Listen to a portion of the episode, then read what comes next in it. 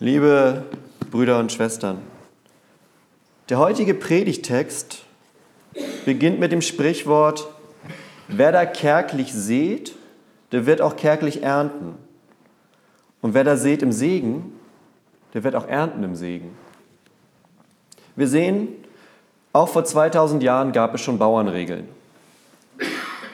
Wer kärglich sät, wird kärglich ernten. Wer im Segen sät, der wird im Segen ernten. Und offensichtlich ist diese antike Bauernregel unser Motto für das Erntedankfest 2016. Ich glaube, die meisten von uns kennen so einige Bauernregeln. Ist der Januar kalt und weiß, kommt der Frühling ohne Eis. Auf Märzregen folgt kein Segen, um beim Thema zu bleiben. Und, um nochmal beim Thema zu bleiben, wenn es der Teufel will, kommt der Frost noch im April. Bauernregeln fassen die Erfahrungen vieler Generationen zusammen. Es sind die Erfahrungen mit der Natur, mit Wind und Wetter und den Gesetzen des Wachstums. Sie sind Teil unseres kulturellen Gedächtnisses. Und sie entbehren dabei nicht der Wahrheit, aber sie verallgemeinern doch und treffen nicht immer jede Situation hundertprozentig. Bauernregeln sind mehr so über den Daumen gepeilt.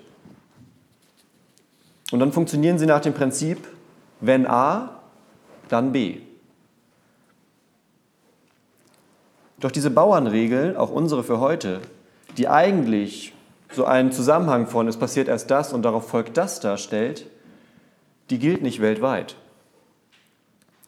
Große Trockenheit über viele Jahre führt in manchen Regionen der Erde zu Hungerkatastrophen. Die reiche Ernte folgt nicht auf die ausgebrachte Saat. Der Export unserer landwirtschaftlichen Überschüsse in Länder Nordafrikas lässt die dortige, die dortige Landwirtschaft nicht richtig auf die Füße kommen. Und auch die Bauern in unserem Land spüren mal mehr, mal weniger den Druck und das Misstrauen der Öffentlichkeit. Nur noch ein Drittel der jüngeren Bevölkerung traut laut einer Umfrage der Landwirtschaft umweltbewusstes Wirtschaften zu. Die Menschen erwarten preiswerte Lebensmittel bei gleichzeitiger tiergerechter Nutztierhaltung. So ist das. Wir wollen immer das Beste von allem. Unsere Bauernregeln heute Morgen stammt aus einem Textabschnitt, der in der Bibel mit vom Segen der Geldsammlung überschrieben ist. Und man muss sich das am besten so vorstellen. Die frühe Kirche bestand aus ganz vielen kleinen Gemeinden, die aber immer im regen Kontakt miteinander standen. Und so Männer wie Paulus, die reisten dann umher und halfen den Gemeinden beim Aufbau. Und auf einer dieser Reisen hatte Paulus versprochen, für die verarmte Gemeinde in Jerusalem Geld zu sammeln. Und deshalb hält er nun diese Rede, die wir eben in der Lesung gehört haben, in Korinth, um da Werbung für Jerusalem zu machen und die Leute in Korinth einzuladen, doch etwas Geld zu spenden. Wir sind also, wenn man so will, mittendrin in einem Stück der frühen Kirchengeschichte. Eine Sache wird aber von Anfang an deutlich. Es geht bei dieser Geldsammlung nicht nur um die materielle Hilfe für die verarmte Gemeinde.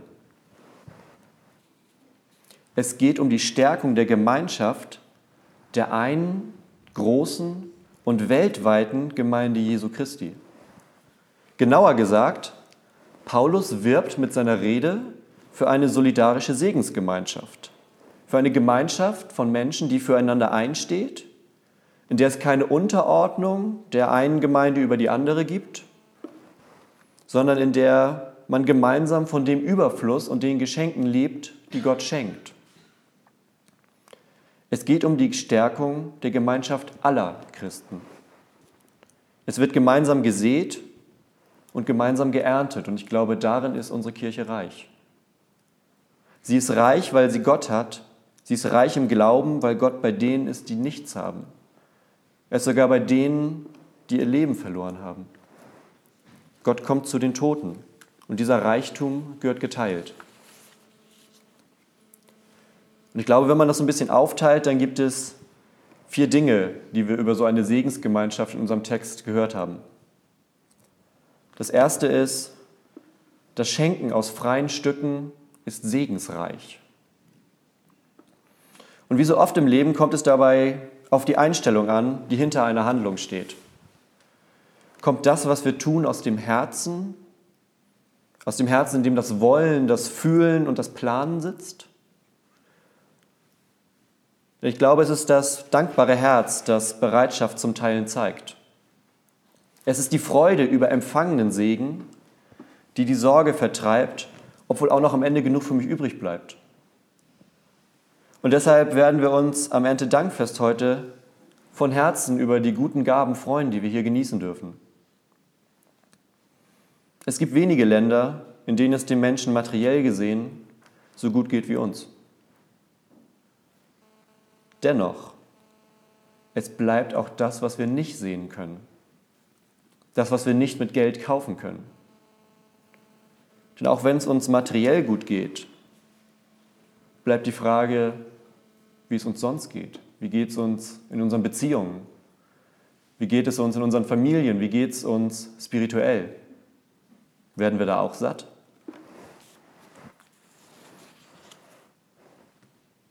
Das Zweite, was wir in dem Text sehen, Gott schenkt beides. Er schenkt den Reichtum der Gnade und den Reichtum des Genug. Wir haben eben gehört, wer Empfang hat, der kann auch teilen. Und Gott selbst schenkt diesen Reichtum, der zum Überfluss für andere wird. Dass alle Gnade unter euch reichlich sei, sagt Paulus an einer anderen Stelle im Korintherbrief. Und ich glaube, das heißt, ihr seid in allen Stücken reich. Im Glauben, in der Erkenntnis, im Eifer, in der Liebe. In allen Stücken. Und jetzt möchte ich euch zu einer kleinen Übung einladen. Überlegt euch bitte alle Dinge, die für euch existenziell wichtig sind. Dinge, die ihr unbedingt zum Leben braucht. Führt euch diese Dinge jetzt vor Augen und vielleicht sagt ihr Gott Danke dafür. Vielleicht gibt es auch etwas Wichtiges, das im Leben fehlt bei euch. Etwas, wo ihr sagt, das wäre existenziell wichtig, aber ich habe es gerade nicht oder ich fühle es gerade nicht. Auch das könnt ihr jetzt vor Gott bringen.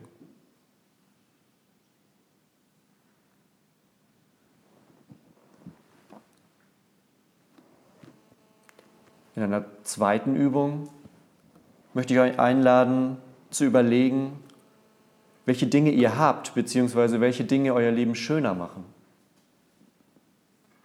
obwohl sie eigentlich gar nicht so wichtig sind. Dieses ganze rundherum, was es angenehm und nett macht. All das dürft ihr genießen und Gott dafür danken. Die allermeisten von uns haben deutlich mehr, als wir brauchen.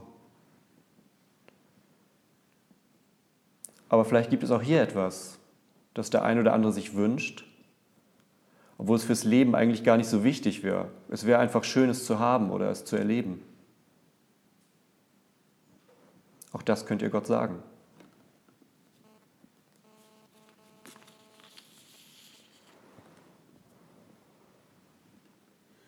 Liebe Gemeinde, lasst uns in diesem Jahr ein Erntedankfest des Genug feiern und damit aufhören, dem immer mehr nachzujagen. Ich glaube, wir haben von dem Lebenswichtigen genug. Der Reichtum der Gnade und der Reichtum des Genug sind so überfließend, dass wir weitergeben und teilen können. Und damit kommen wir zum dritten Punkt. Gott selbst lässt die Segensgemeinschaft unter uns wachsen. Und Paulus bleibt, als hätte er es vorhergesehen, dass wir diesen Text jedes Jahr oder alle paar Jahre Erntedank benutzen, bleibt er bei einem Bild der Landwirtschaft und sagt, der aber Samen gibt dem Seemann und Brot zur Speise, der wird auch euch Samen geben und ihn mehren und die Früchte eurer Gerechtigkeit wachsen lassen.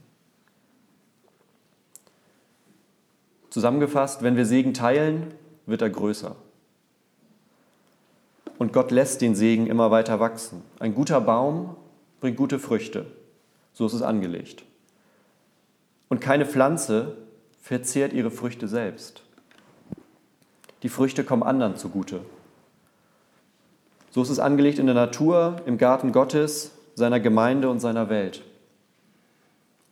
In diesem Zusammenhang scheinen die Früchte der Gerechtigkeit nicht so sehr auf den Lohn am Ende der Tage abzuzielen, wenn Gott nochmal auf alles zu sprechen kommt. Die Früchte sind das, was wir hier miteinander teilen und zum Wachsen bringen. Es sind die Früchte unseres gemeinsamen Lebens.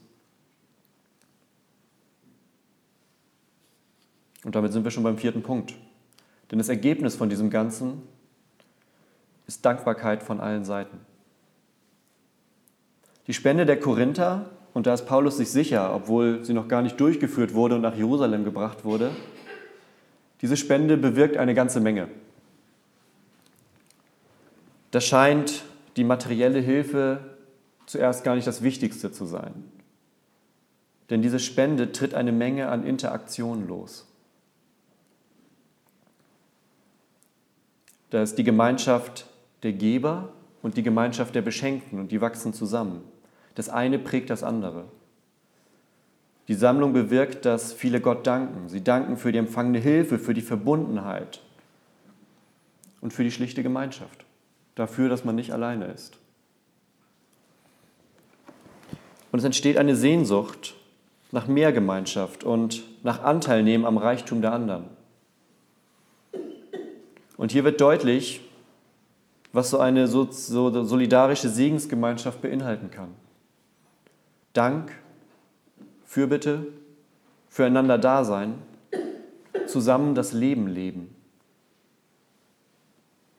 Und wenn wir es zusammenfassen, kommt dabei unterm Strich raus, Paulus macht Werbung für eine solidarische Segensgemeinschaft.